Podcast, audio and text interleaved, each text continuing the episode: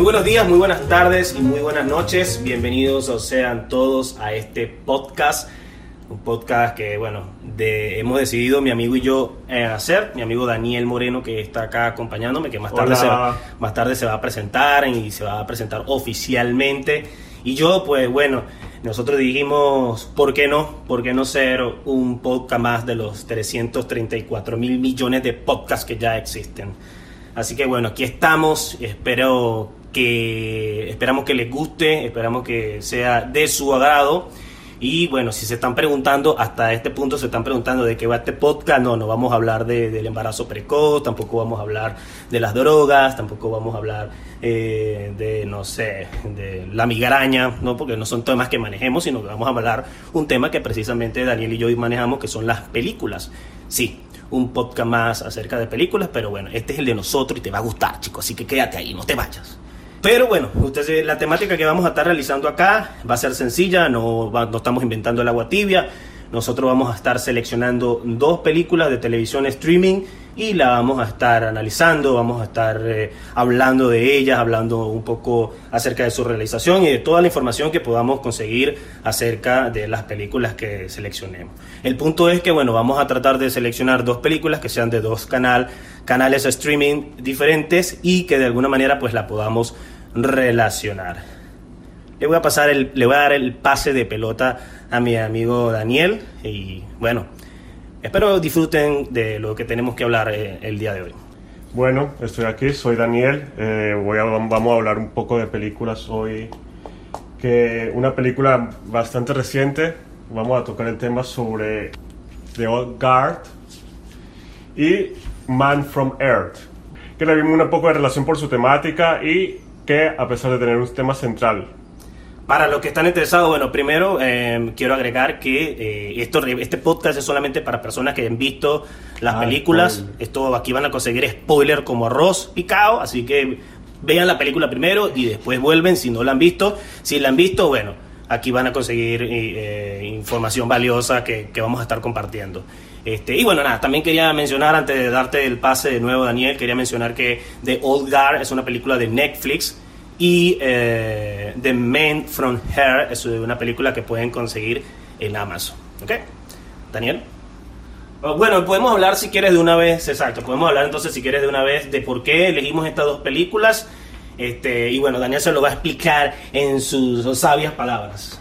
Hoy vamos a evaluar dos películas, o vamos a hacer una pequeña reseña de dos películas de Old Guard, de Netflix, como estaba nombrando, y Man from Air, que la puedes conseguir en streaming en Amazon Prime. eh, Man from Air del 2007 y The Old Guard del 2020. Y creemos que están muy relacionadas porque ambas tocan el tema de la inmortalidad, pero desde dos perspectivas bastante distintas, ¿no? Entonces, creo que comenzaremos a hablar un poco por, con Man from Earth. The Man, The Man, The and- Man from Earth. The Man from Earth. Or The Man, yeah, ¿no? Bueno, The Man from Earth, The Man from Earth, como quiera, como, El como- hombre en la tierra. como te parezca, el hombre de la, De la tierra. de la tierra. Eso así es como se llama la película. Ok, bueno. A ver, yo no noté nada del casting. Está bien malísimo ahí. ¿Tú tienes algo que decir acerca del casting? ¿Quién dirige? ¿Tú sabes quién dirige esta película? Eh, la verdad es que es una película bastante eh, independiente, bastante pequeña, ¿no? Sí, ¿no? Yo también me di cuenta de eso. Eh, Un director se llama Richard Skimmer, creo que estoy matando el apellido, como lo estoy nombrando, no sabemos.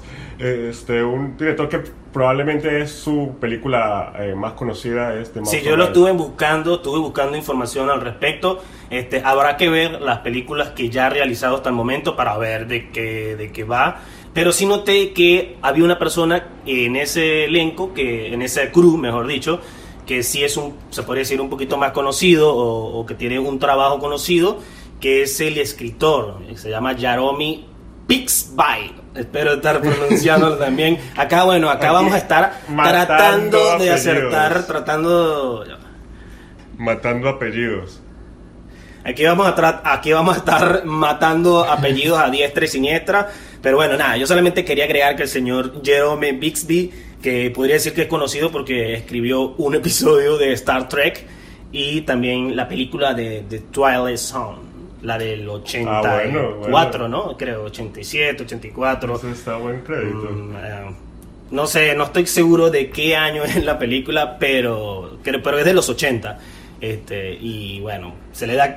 A lo, mejor por eso está en el póster. Porque fíjate que una, el nombre. una, una, pregunta que yo me hice es por qué. O sea, porque yo vi el nombre, vi un nombre en el póster y dije, ¿por qué parece esta persona casi no es el nombre del director? Y dije, ah, mira, es que es el nombre del escritor. Y me parece como ah. algo que no se ve, que no es muy usual ver el, nombre de los escritores en, en vez del director. En vez del director en, en el póster de la película. Ajá, ¿qué más? Cuéntame, cuéntame, ¿qué más? Bueno, en el cast este también es como personas poco conocidas. Eh, eh, bueno, excepto de una persona que, a mí sí me... Bueno, el, de, del profesor, uno de los profesores compañeros que es Tony Todd, que es el afroamericano que Que es Candyman, también conocido por Candyman, una película de terror de los, creo que de los 80. Yo no lo conozco por eso, yo lo conozco por otra película de terror. ¿Cuál película de terror? Yo lo conozco por Destino Final. Oh, sí, sí, sí. Él tiene como, como hay un meme que sale él diciendo como, see you, I see you soon. Exacto, que tiene, que tiene una voz así todo. Sí, sí, sí, sí. Bueno, de ahí yo lo, bueno, de otra franquicia entonces de terror. Ahorita viene la de Candyman, la nueva de Candyman, hablando de... ¿Qué más podríamos decir del elenco de esta película? ¿Alguna otra persona conocida? Yo, pues, eh, estuve buscando y, no, o sea, más allá de, de esto, del señor Jerome y de Candyman, eh, no vi a nadie, pero capaz yo estoy siendo ignorante y hay... Probablemente estamos siendo ambos ignorantes. Sí, y hay personas que se han visto y que sí dicen como que, ¿cómo no vas a conocer a este director por esta cosa? Sí, no, sí, es la clásica de él y tal. Sí, exacto. Si alguien sabe, bueno, y alguien, está alguien que esté escuchando esto conoce un poco más del crew de, o del casting de esta película, bienvenidos sean los comentarios. Estamos por primera vez acá bautizando la este bautizando el área de los comentarios. Dejen sus comentarios, qué piensan, si tienen alguna, si, o sea, si, si reconocerían el trabajo de alguna de estas personas, este, más allá de, de lo que nos dio Google a nosotros. Ajá, ¿qué más? ¿Qué más podemos decir? ¿Qué más podemos decir de esta película? De lo que trata, ¿no? Vamos a hablar un poco. Sí, vamos a hablar de lo que trata. Vamos a hablar básicamente de lo que trata, eh, preparado para los spoilers. Eh, tú puedes empezar, eh, querido amigo Daniel. Básicamente esta película es, nos presenta con un personaje, profesor universitario que, que, está que tiene una conversación con sus compañeros profesores universitarios, que está en una despedida y en, en, esta despedida, él decide revelarles que es una persona que ha vivido desde el tiempo de las cavernas. Sí, eso es lo que me llamó la atención a mí porque por lo general se presentan personajes eh, inmortales siempre ya como desde una era más eh, como después de Cristo, por decirlo de alguna manera. Pero este señor llega y se presenta diciendo que tiene 14.000 años, o sea, y empieza a explicar... Una cantidad de años, o sea, inimaginable. O sea, que ha estado desde las cavernas. Y él habla así, o sea, ahí se lo toma, se lo toma muy normal. eh, sí, es, sorprendente todo lo que ha logrado sobrevivir, si ha logrado vivir tantos años, ¿no? Imagínate vivir 14.000 años. 14.000 años, pero entonces... La película básicamente, bueno, esto es una película para las personas que no lo saben y que igual les da igual y no la van a ver o qué sé yo. Eh, me gustaría aclarar que esta es una propuesta muy interesante porque es una película de ciencia ficción donde eh, por primera vez no te vas a conseguir los elementos típicos de una película de ciencia ficción. Estamos hablando de que, así como lo describió Daniel, así exactamente es. Es una película de ciencia ficción donde hay unos personajes y uno de ellos tiene una conversación con todo lo demás donde le dice, bueno chicos, nada, es que yo soy inmortal y eh, este, esta es mi, mi historia y no sale, no hay flashback, no hay otro, otra locación, no es una película. En ese aspecto me pareció a mí bastante interesante. Una de las cosas que me llamó más la atención a mí, que me hizo engancharme, porque es eso, pues es una película de ciencia ficción, pero vienen y te ponen a unos personajes a hablar en una casa por dos horas. Y por eso mismo juega con tu perspectiva. Yo creo que por eso es que funciona en el sentido de que nosotros nos ponemos en el papel de, lo, de cuestionarnos la historia de este personaje, ¿no? Porque al final de cuentas solo estamos escuchando lo que él nos dice. Exacto. no, no hay una forma de comprobar exactamente lo que él dice. Es puro qué, tan convincente es su historia, ¿no? Que tiene una respuesta para todas las preguntas que le caen los... Que, de cierta manera tú como espectador entras en el mismo juego de los personajes compañeros y dices, o sea, pero capaz está diciendo mentiras. O sea, exacto, exacto. porque, obviamente. o sea, todo lo puedes sacar del libro. todo puedes- sacar, todo exacto, todo, que incluso se lo dice uno de los personajes, todo lo que estás diciendo eh, puede estar en los libros. Y bueno, entonces, pero bueno, nada, esta persona, eh, lo bueno, lo interesante es que esta persona tiene eh, respuesta para todos y que a medida que van conversando, pues sus compañeros se van poniendo como un poquito más intensos, diría yo que es la palabra. Ciertamente, ciertamente se pone cada vez más intensa la conversación y como a puntos más fuertes, ¿no? Al principio son como que puntos ligeros, pero llega, después llegamos a religión, a, a hablar sobre la muerte, que es muy interesante ver la perspectiva de este personaje que ha vivido de, de una forma inmortal, ¿no? Y la forma en que él afronta la vida de esa Y que incluso a ti como espectador, pues te están presentando la- del modo que te presentan la película como un estilo, eh, como es muy natural. La película es muy realista, es muy naturalista, son solamente eh, unas personas allí. eh. Entonces, eso también es- pienso que hace parte del juego de lo que atrae al espectador, que es como que, o sea, como que se ve raro, como que no te lo crees y es como, Sí, es yo no me lo teatral. creo, tengo como que yo necesito escuchar qué es lo que él va a decir, porque en verdad todo esto acá se ve muy raro. Yo en verdad no creo que él sea tenga 14 mil años, como lo dice. O sea, que tú no le crees. No, bueno, bueno, ya di- dijimos que acá no valen spoilers, pero al final se revela que él es, sí era, sí tenía 14 mil años. Pero bueno, nada, el punto es que mientras va pasando entonces, la película es básicamente eso, como ya todos sabemos. Llega un punto donde hay una persona, hay dos personas que se molestan en particular, que es la persona que se molesta por la religión. Empieza todo un tema ahí raro de que él tuvo en momentos muy cercanos a Jesucristo, también se dice que estuvo con Buda. Que él fue Jesucristo. que- que sí, él fue dice- Jesucristo. él dice que fue Jesucristo. Pero que todo es cuento y exageración, pero que él fue la inspiración, básicamente, lo que dicen. Exacto, eso eh, está bueno, ¿no? Porque de cierto modo mezcla ahí la... Solo quería decir que, ajá, que mezcla un poco la, el tema de la evolución con el tema de las religiones y las creencias, porque no solamente nombra a Jesucristo, sino que también nombra a Buda. Pero... conoció a Buda también y no y dice como que la enseñanza de Jesucristo vienen de Buda que fue como él quiso enseñar eso después y es- así fue que sucedió Exacto. entonces son una- unos unos temas de religión bastante fuertes no Ok, bueno, yo quería decir algo que había notado acá, que es que básicamente eh, en cómo fluye la conversación, porque la conversación va fluyendo en diferentes temas y la conversación va fluyendo en diferentes niveles, donde se van haciendo todo tipo, todo tipo de preguntas eh, que se le pudieran hacer a una persona que tiene 14 mil años, este, pero que como en el, modo de que se va desarrollando la conversación, el de diferentes niveles de preguntas, diferentes aspectos de las preguntas, o sea, como que si todas las preguntas estuvieran muy clasificadas y seccionadas y todo, me hizo recordar cuando yo estaba en la universidad y nos mandaron a hojear un poco y a investigar un poco sobre un libro que se llama La República, que lo escribió un filósofo llamado Platón.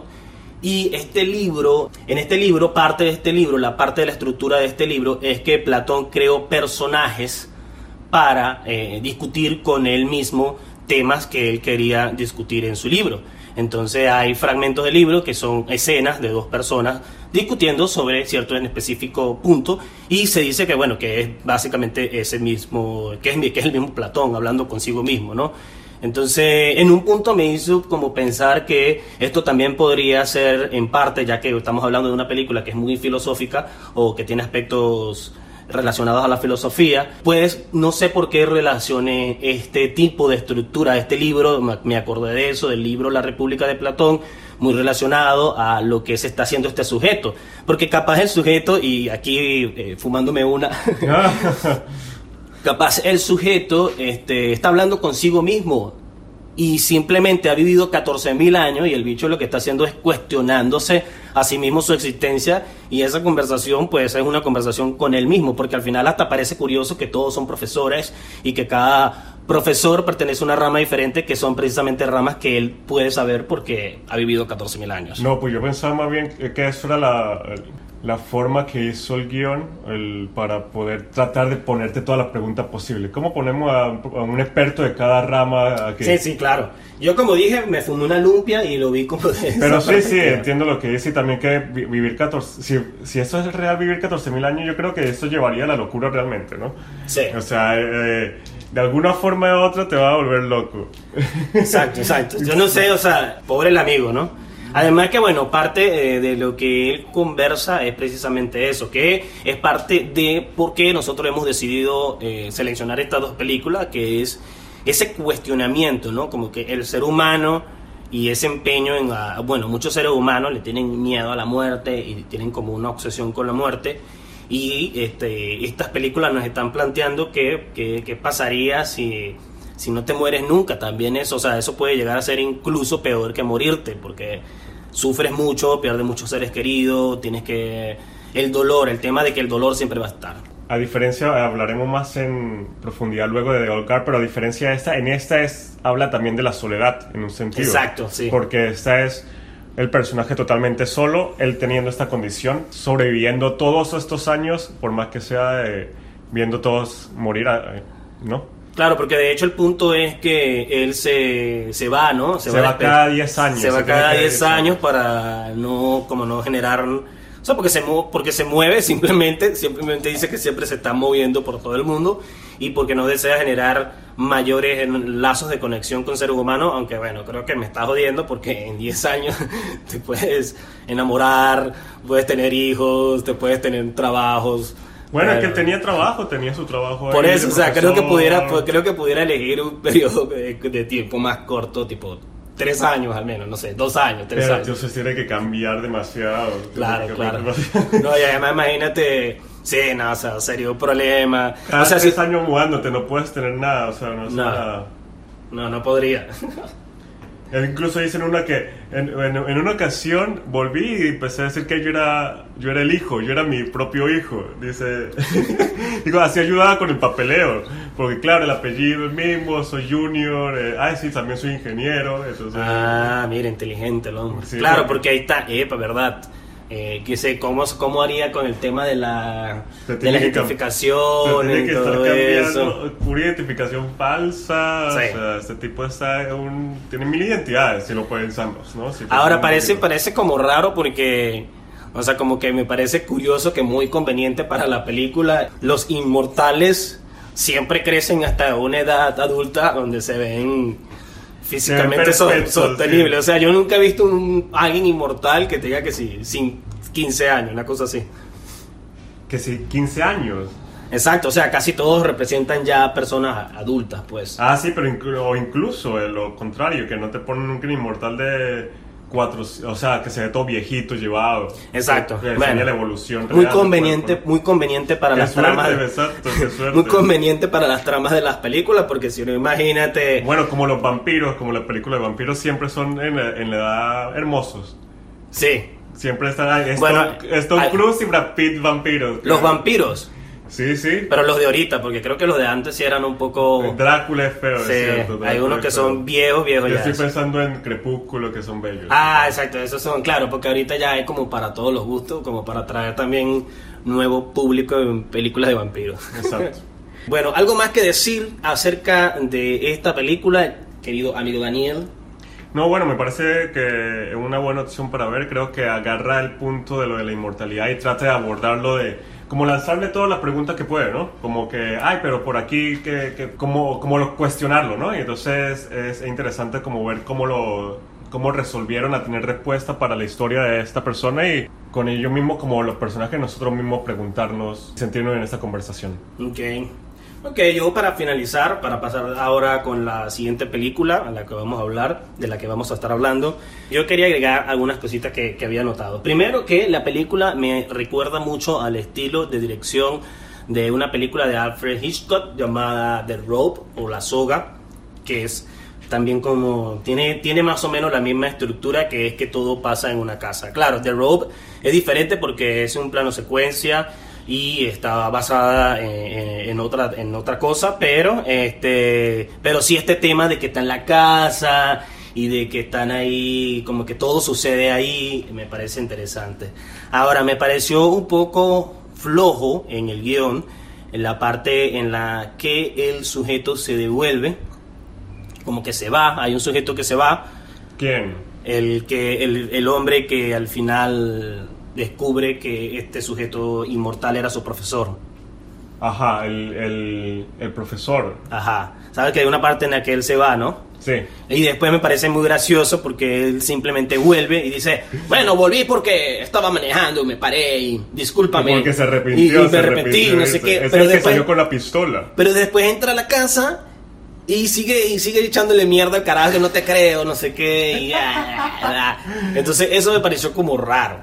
Y otra cosa para finalizar eh, que, que- que quería decir es que eh, no sé si te diste cuenta, pero a mí me pareció que la música estaba muy desubicada. O sea, sentí que... que- En el audio era como lo donde el- tenía más carencia la película. En los diálogos también se escuchaban como raro a Sí. veces. Como había como un problema. Había como un problema. Bueno, de hecho, sí. De hecho, al principio pensé que era una película extranjera Y que era un doblaje. y que era un ¿verdad? Se doblaje. siente como Entonces, sí, definitivamente hubo un problema ahí. Y más allá de eso también, este. La música, a veces como que ponen una música que nada que ver con la escena o que no tiene sincronía con la escena. Se, se nota como forzado a veces esa parte también. Pero de resto, yo le podría dar de 1 de 10, le podría dar un 7 a la película y la recomendaría para que la vean. Eh, aunque sí, bueno, ya llegaron a este punto y no la han visto, creo que ya tienen todos los spoilers de la vida. Creo que este podcast está hecho para gente que, que vio las películas, así que, que Porque- bueno. que nos- Entonces en este quieren caso... escuchar la película por nosotros, no se la quieren ver, sino la quieren escuchar. Al menos, o sea, hay, escuchar hay para to- hay para todos los gustos. Yo, por ejemplo, soy de los que le gusta ver trailers y hay personas que no les gusta ver los trailers en las películas. A mí me gusta ver los trailers en la película. Y bueno, los que ya vieron la película, este, si tienen algo que decir, algo que agregar, si creen que nos equivocamos en algún dato, lo pueden simplemente dejar ahí en la zona de los comentarios. Estamos seguros que al menos la primera semana esto lo va a escuchar nuestra tía y nuestra abuela nada más, pero esperamos que... Pero yo iba a decir una cosa que acabo de ver. Ah, ahora si quieres... fin- Yo tú finalizaste lo de la, de la película, ¿no? Sí, sí, pero qué mierda lo que... Que el Jerome Bixby, Ujú. el escritor, él se murió en el 98 y la película salió en el 2007. Porque un escritor es de, de cuentos y es basada en el- un cuento del tipo. Y entonces también dice que un, un, un cuento de Twilight Zone lo hicieron para... Ah, eso es lo que... ¿Cómo dices de nuevo? ¿Qué es lo que dices al respecto del, Del escritor. del escritor? Ajá, que conseguimos acá una información del escritor que nos parece importante aclarar. Ok, ¿qué, qué fue lo que conseguiste acerca del, del escritor, Daniel? No, nada, bueno, que el escritor era un, era un escritor de, de cuentos, de, de- porque murió 10 años antes de que saliera la película, pero porque es basada en un, en un cuento de él, en una Ok. historia corta de él, que fue también, que fue lo mismo que hizo con The Twilight Zone. Ok, entonces quizás obviamente esa es la razón por la que esta persona aparece en el póster, eh, es porque, bueno, en- primero, bueno, yo diría que es como una especie de homenaje porque cuando ya la película la hicieron, este señor ya, había fallecido y es él es el escritor del cuento en el que está basada esta película. Bueno, eh, nada más, no tenemos más nada que decir, cerramos con esa perla de oro, así que mejor nos vamos Man from Earth, 2007, la pueden conseguir en Amazon Prime. Ok, ahora vamos a pasar a de, de Olgar. Ok, ahora vamos a hablar de, de Olgar. De Olgar es una película que la pueden ver en Netflix, es de el 2020, es decir, de este año, ¿no, Daniel? Sí, acabó de salir esta nueve, sí, toda- de hace dos semanas, tres semanas. Y es una película que la dirige una señora que se llama Gina Prince Bythewood, un nombre que me genera un poquito de gracia porque eh, como que en español, o sí, como traducido sería como Gina Príncipe por la madera o algo así, ¿no? Eh, sí, ciertamente no lo había notado hasta que lo llamaste, pero sí, está ahí. Bueno, pero es, sería algo así como Gina Prince Bythewood, la correcta pronunciación, o al menos me la estoy intentando acercar. Si son seguidores de esta directora, pues sabrán que es también la directora de una película que se llama The Secret Life of Bees, que al parecer es ¿Qué una... tal es? Eh, ¿qué No, yo no, yo no la he visto, esto es solamente información que conseguí en internet, pero sí, sí se ve que tiene dos películas, tiene, tiene varias películas, pero tiene dos películas en especial que al parecer son conocidas, que es The Secret Life of Bees y otra que se llama Love and Basketball. Pero Y los ar- parece que esta es la, la única de acción entonces que Sí, los artículos, exacto, los artículos que yo leía eh, decían precisamente que como que, ajá, vamos a ver ahora con qué viene Gina, porque estaba saltando de hacer películas románticas a hacer una película de acción, además de, de una película de acción con mucha acción. Este, y bueno, ¿qué más puedo decir de esta película? La escribe un señor que se llama Greg Rucka, que eh, cabe acotar, esta película está basada en un cómics. Entonces el señor Greg Rucka, o, o- bueno, otro apellido muerto ahí.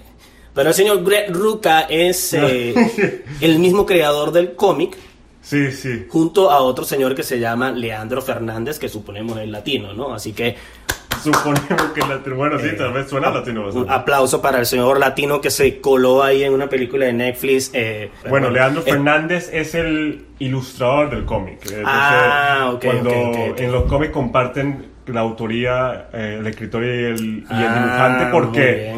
En el cómic no puedes tener el uno sin el otro, ¿no? Necesitas, como está contando el, el dibujante y la- el Me- texto del escritor. Me encanta este podcast porque aprendemos demasiado. Definitivamente, si yo estuviera escuchando este podcast, o sea, si yo no fuera el que estuviera hablando en el micrófono, si no fuese alguien que llegó por casualidad a este podcast, yo lo estuviera escuchando. Mira todo lo que hemos aprendido, que hemos aprendido acá. Me parece sorprendente. Bueno, pero te sigo entonces hablando. Entonces, bueno. es un escritor argentino para concluir. Argentino, ah bueno, que viva el pueblo argentino. Y en la parte del casting tenemos a la señora Charlize Theron.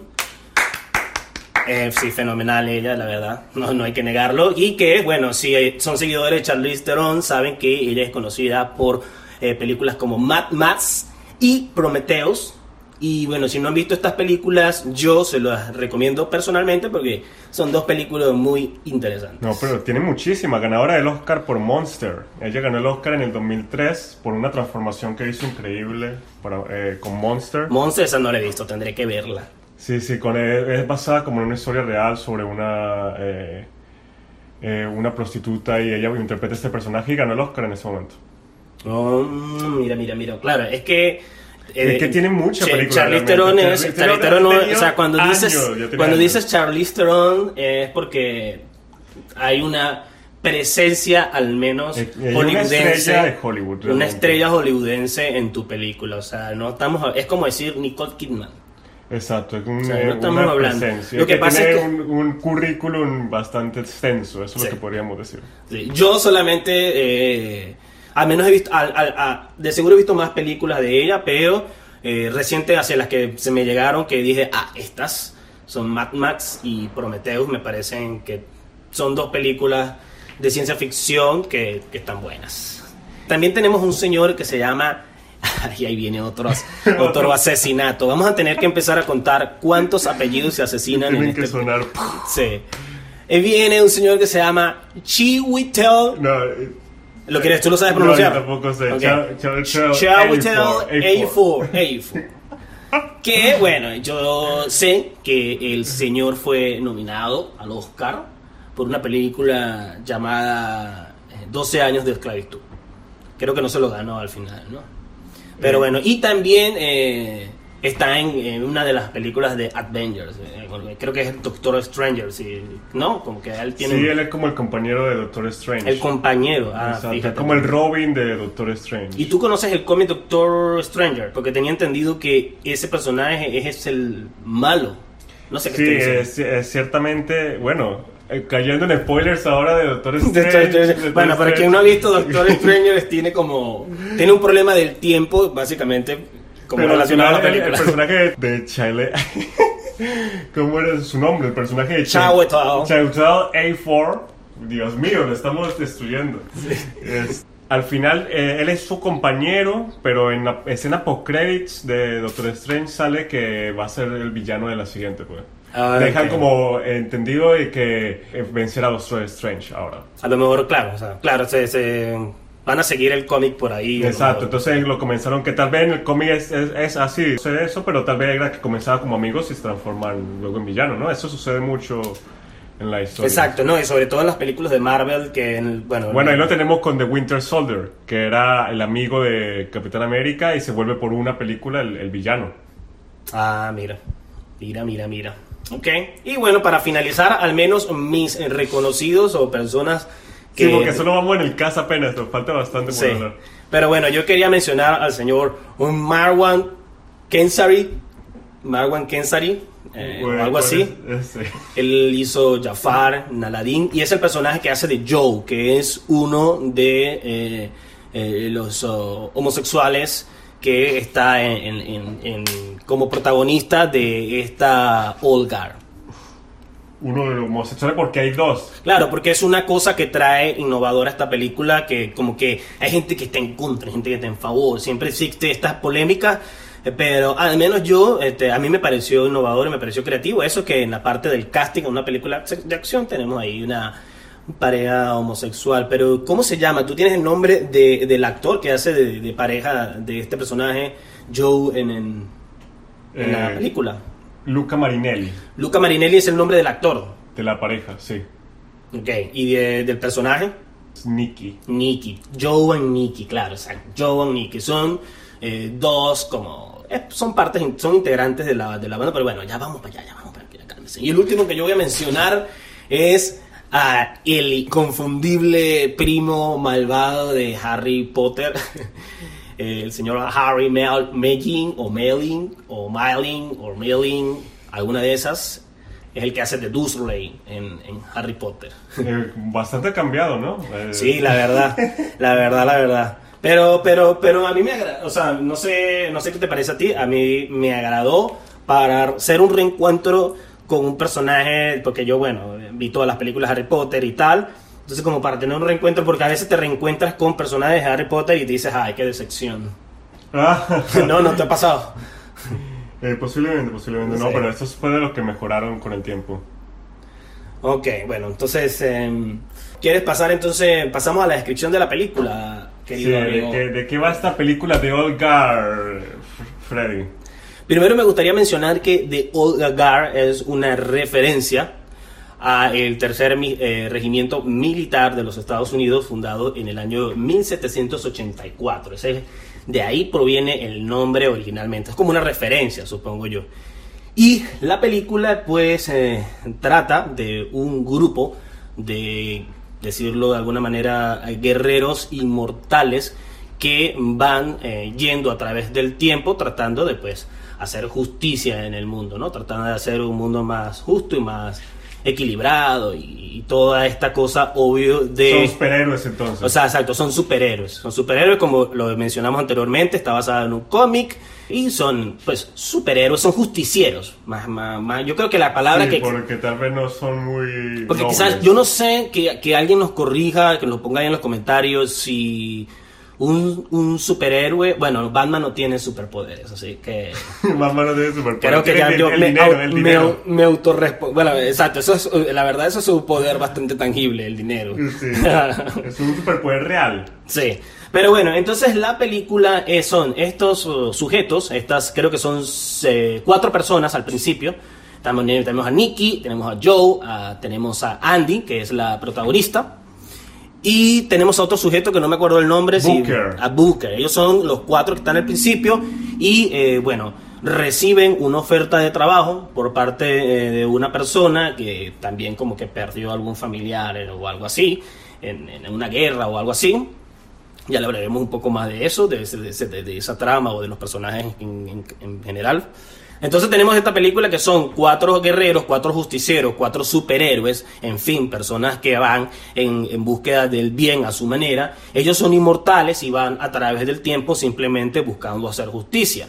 Este, hay una parte de la película donde ellos entran a, a un negocio, a un trabajo que, porque al parecer, bueno, vendrían siendo como mercenarios también, porque si Es reciben, porque si reciben dinero por, por hacer trabajo para liberar, así estén liberando mm, ballenas, si te están pagando y estás yendo con armas, creo que termina siendo un mercenario. también. son, son, son asesinos profesionales. Y son asesinos profesionales, exacto. No es, no es que van a salvar al mundo dando discursos de paz o, o- o ayudando a los enfermos ni nada por el estilo, sino que la particular forma de que ellos tienen de honrar su inmortalidad es asesinando Es gente. matando todo lo que puedan. Básicamente, básicamente. Es como Pero- Wolverine, un poco como Wolverine. Sí, exacto. Bueno, pero consideramos a Wolverine, lo consideramos un superhéroe.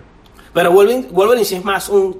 ¿Será un superhéroe Wolverine? Yo creo que lo que pasa es que a lo mejor terminan siendo Es superhéroes. héroe- Bueno, no sé. Yo creo que terminan siendo superhéroes por consecuencia, o sea, no lo deciden, sino que ellos mismos en algún momento se manifiestan y dicen, bueno, nada, te voy a ayudar a alguien, pues. Sí, ciertamente, exacto. Entonces, bueno, estas personas aceptan un negocio que resulta ser una trampa que los va a atender a lo que vendría siendo el conflicto final de la película. Pero antes, antes de mencionarte eso, tenemos que mencionarte al otro personaje que tenemos en la película que se llama, ¿cómo se llama, Daniel? ¿Me puedes ayudar ahí, por favor? Nile. Nile. Tenemos a Nile que Por es Kiki Lane, interpretada por Kiki Lane. interpretada por Kiki Lane. Tenemos este personaje que se llama, ¿cómo? Lyle. Nile. Nile. Como el, como el río. Exacto, co- como el río, exacto. Nile como, como el río. Entonces tenemos a este personaje que es un nuevo miembro de esta organización, acaba de descubrir o está descubriendo o está en proceso de descubrir que es un nuevo miembro de esta, una nueva miembro de esta organización porque acaba de, de- la acaban de asesinar. Ella es una soldado, está en Irán cumpliendo en una base militar estadounidense. Espero no, no estar equivocándome con estos datos. Y a ella la asesinan en un operativo y después que la asesinan en un operativo, ella revive y todo el mundo queda así como, oh, wow, la reviven. Pero Charlize Theron, nuestra querida amiga Andy, ellos tienen como, por, por el hecho de ser inmortales, tienen una conexión ahí entre todos ellos, Aquí es donde todo exacto se transforma en una complicación y como for- o sea, como raro, está como raro. ver, para mí me pareció que fuera bastante. Pero tú sabes que es más raro, que me pareció más raro a mí. Los sueños.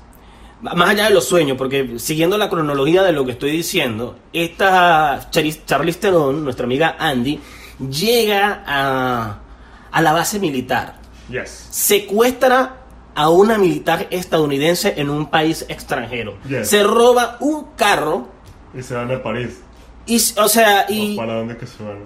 Independientemente para dónde se vayan, entraron a una base militar estadounidense Como si nada. en un país extranjero, se secuestró a un soldado y se robó un carro. O sea, nadie se dio cuenta de eso. Eso estuvo raro.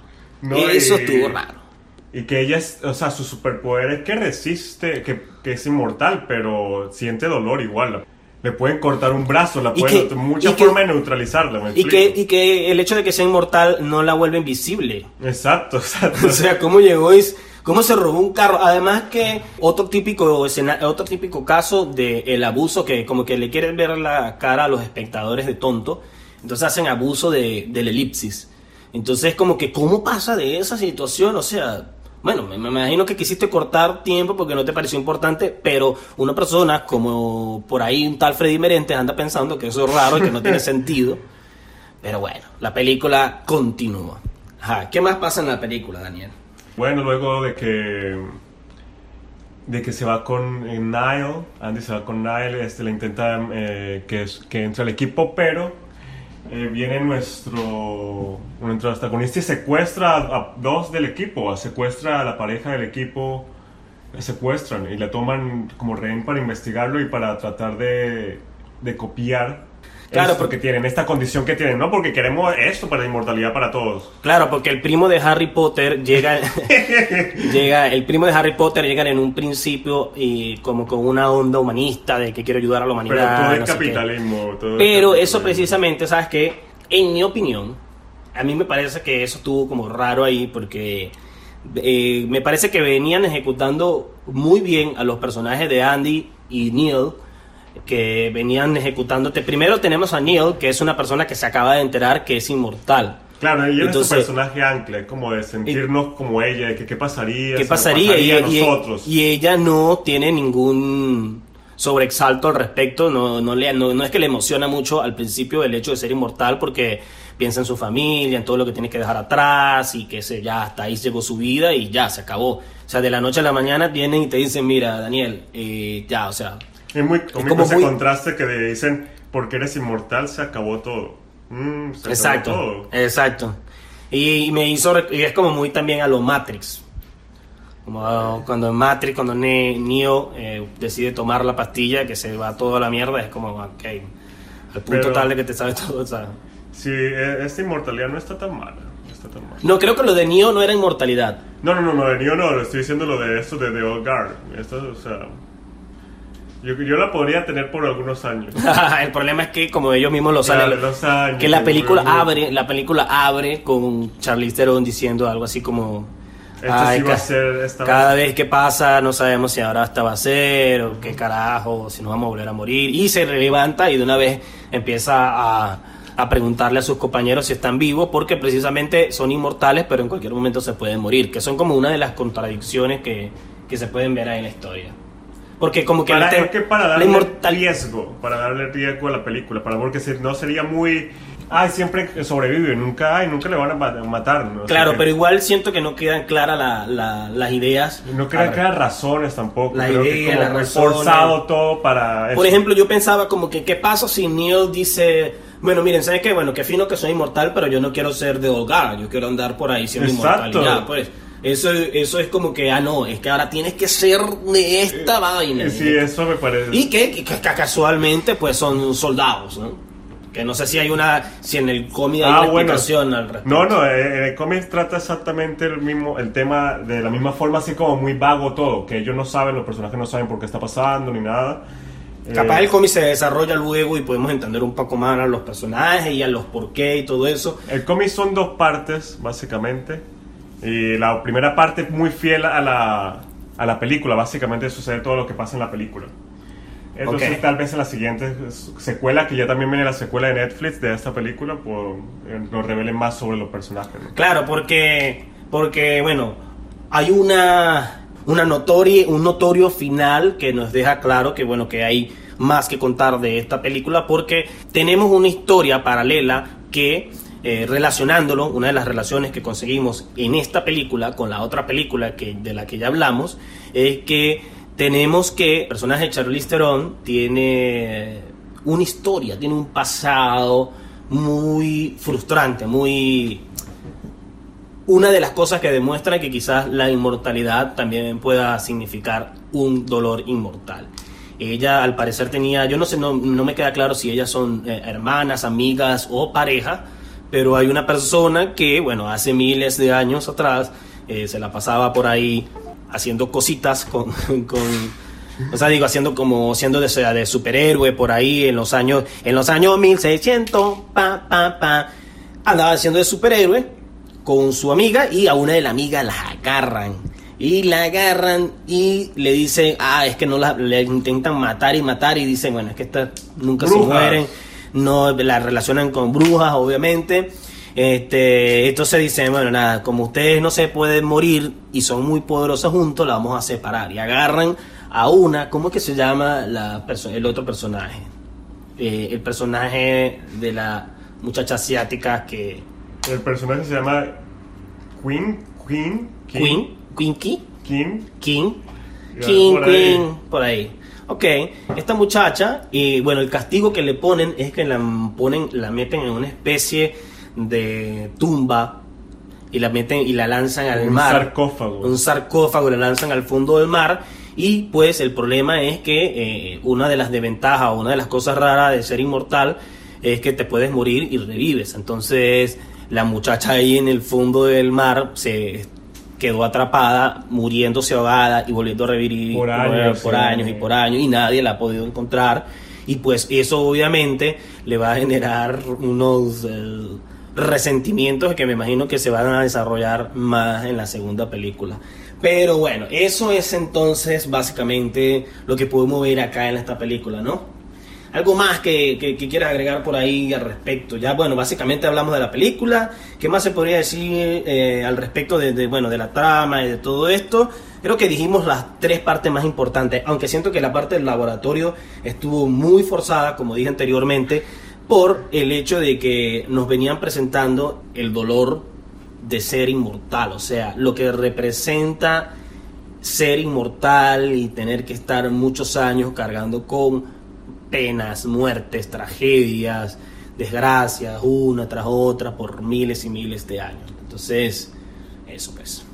Me parece interesante, bueno, relacionando las películas que una es básicamente en The Man from Air, el, eh, bueno, que estábamos hablando de la bruja, como eran mujeres, entonces terminaron siendo bru- brujas.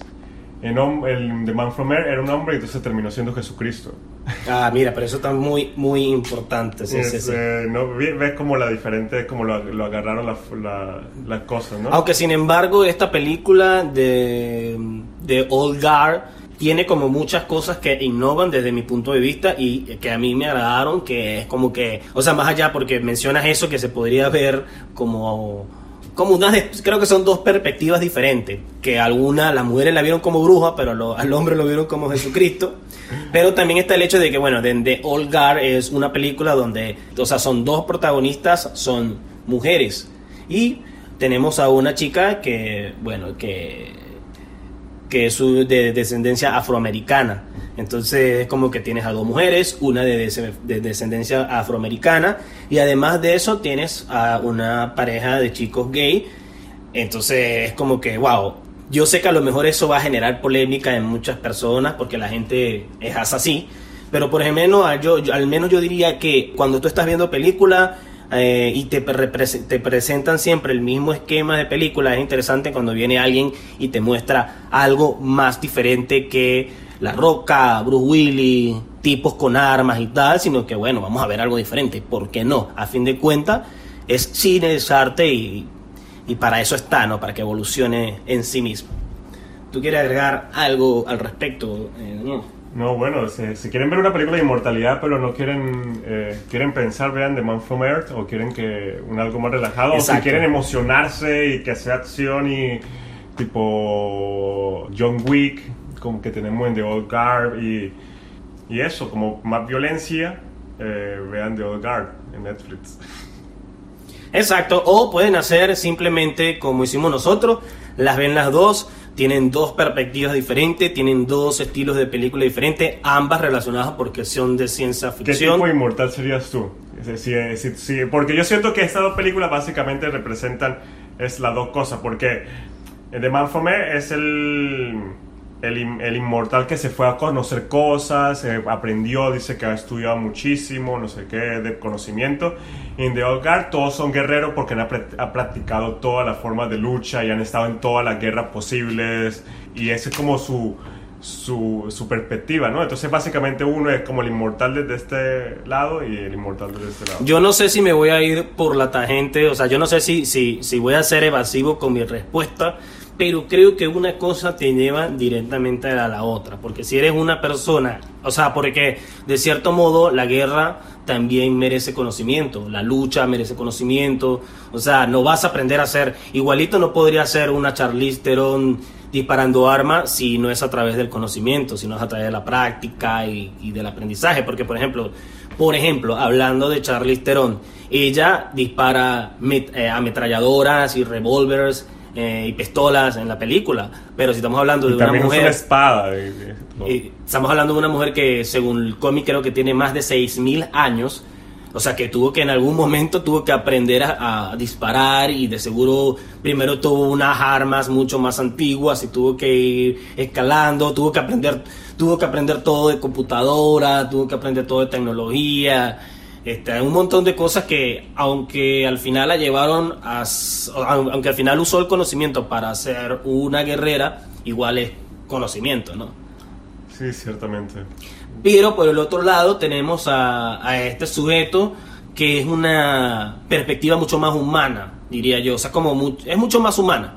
Porque eh, tenemos una persona que simplemente está llevando la vida de un Está humano. tratando de vivir, está tratando de Porque vivir. estamos hablando de que el sujeto es profesor y está ahí chileando con sus amigos en una cabaña. O sea, no tenemos a un tipo diciendo, no, es que voy a, Voy a rescatar el mundo". voy a recibir un dinero para ir a rescatar a unas mujeres en no sé dónde y tal. Exacto. Sino que, bueno, eh, o sea, hacer eso en la vida real sería muy complicado. Sería meterse en problemas con la ley, sería... Ser inmortal sería muy complicado. Sería La muy complicado. Y ser inmortal y guerrero asesino, pues más No, todavía. eso no, eso ya se pasó. O sí, sea, sí, sí. o sea, ¿cuántas personas vas a matar que no, nunca te vas a enfermar psicológicamente? Andar matando no, a exacto. eh, eh, eh, ser inmortal es enfermarte psicológicamente de alguna forma. No, no, exacto. Bueno, que también, eh, como ya lo mencionamos antes, lo vemos en la película también de Wolverine, que nos muestran una cosa que siempre nos van a mostrar. Pero Wolverine es inmortal, lo traumaron que le pusieron un esqueleto, o sea, ese... Pero por eso, porque el hecho de ser inmortal eh, no creo que sea visto como algo positivo, sino que puede ser algo negativo, diría yo. O sea, ¿quién quiere? ¿Quién, a, a ver, alguien que nos, alguien si en verdad quiere ser inmortal, que nos Yo siempre he pensado que sería cool ser inmortal. Yo pienso que, a ver, ¿qué, ¿qué hay de la reencarnación? Eso no es como, Es mejor. No sé, sino que pienso que hay, hay gente que cree en conceptos como la reencarnación, Ajá. que vendría siendo de una manera u otra en creer en la ¿Y otra usted qué prefiere? ¿Ser inmortal o reencarnar? Lo que pasa es que no, no creo que el concepto de reencarnación significa que tú, di- que tú digas, ok, mire, aquí está mi nuevo cuerpo, Exacto. ahora voy a seguir viviendo mi vida. No antes". se ¿Qué, qué era lo que estaba estudiando yo en mi otra vida? No se sabe. exacto. Bueno, no se sabe ni nada. No, y no, pero que no sé, eh, que, que la reencarnación es como que uno puede estar que ser que reencarnó y no sabe. ¿Entiendes? Porque eso no se queda el conocimiento ahí. Bueno, la verdad es que yo vería, o sea, mm, si me lo pones a elegir, o sea, si me dices a mí, Freddy, ¿cómo quieres que sea tu plan de eternidad? Yo te diría, mira, no, no, no. O sea, no quisiera ser inmortal, pero sí quisiera que, que hubiese como una especie de sana transición, de sana despedida, como alguien que se va de un país o algo así. Que no se convierta en un tema de sufrimiento. Eso es lo que me gustaría a mí. Que, obvio, eh, obvio al final en la vida real puede ser así, porque bueno, dependiendo de las creencias de tu familia, hay personas que dicen, bueno, se murió, pasó a otra vida, en la vida sigue, lo seguimos amando, bla, bla, bla, bla, bla, bla, de todas esas cosas que dice la gente cuando pierde seres queridos. Este, pero yo me refiero a que tú, que en serio haya tipo una puerta y que tú abras la puerta y haya una, haya una luz blanca y tú digas, bueno, chao muchacho, y sea como que, bueno, vamos a despedir a Freddy al aeropuerto, al aeropuerto de la muerte, ¿no? no cosas Eso así. suena muy bonito. Sí, o sea, que fuese, que fuese más, eh, que no fuese tan traumático, porque la muerte, el problema es que la muerte está, ¿no? Está presente y, y es un, un- un- eh, la vida es un ciclo y vamos en algún momento a morirnos, ¿no? Pero el punto es que hay personas que se van de este mundo de manera muy trágica, de manera muy dolorosa y algunos se van demasiado jóvenes. Entonces eso es, lo que, eso es lo que es una cagada a veces. Eh, ¿Tú quieres decir algo más, Daniel? Dije lo que tenía que decir. Dijiste lo que tenía que decir, entonces bueno, yo creo, a mí me parece, en mi opinión, eh, he llegado a la conclusión, no que sé qué piensas tú, Daniel, de que hemos llegado al final de este podcast del día de hoy. Esperamos, experimento, este, este experimento, esta- eh, ay, bueno, yo lo- le, le vamos a llamar prueba piloto, ¿ok? Por eso, por eso es la razón que este primer capítulo lo van a conseguir por ahí de manera random, quizás en mi canal de YouTube, en el canal de YouTube de Daniel, a lo, a lo mejor creemos algún podcast, algún, perdón, algo en Spotify. Vamos a buscar la manera de difundirlo de, a- al principio. Este, pero bueno, si a ustedes les encantó, si a ustedes de verdad les parece que eh, pueden seguir apoyándonos y seguir compartiendo con nosotros acá un poco más de conocimiento sobre películas, ya saben la temática, vamos a elegir dos películas que estén relacionadas y vamos a hablar sobre ellas, pues déjenos en los comentarios, háganos saber y nosotros pues le vamos a dar más y más identidad y más y más vida a este bebé, a este feto radial que estamos creando.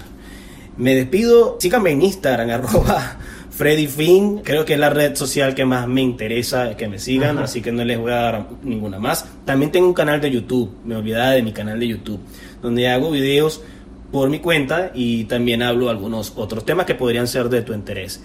Muchas gracias por escucharme, les paso a Daniel para que se despida y que tengan un feliz día.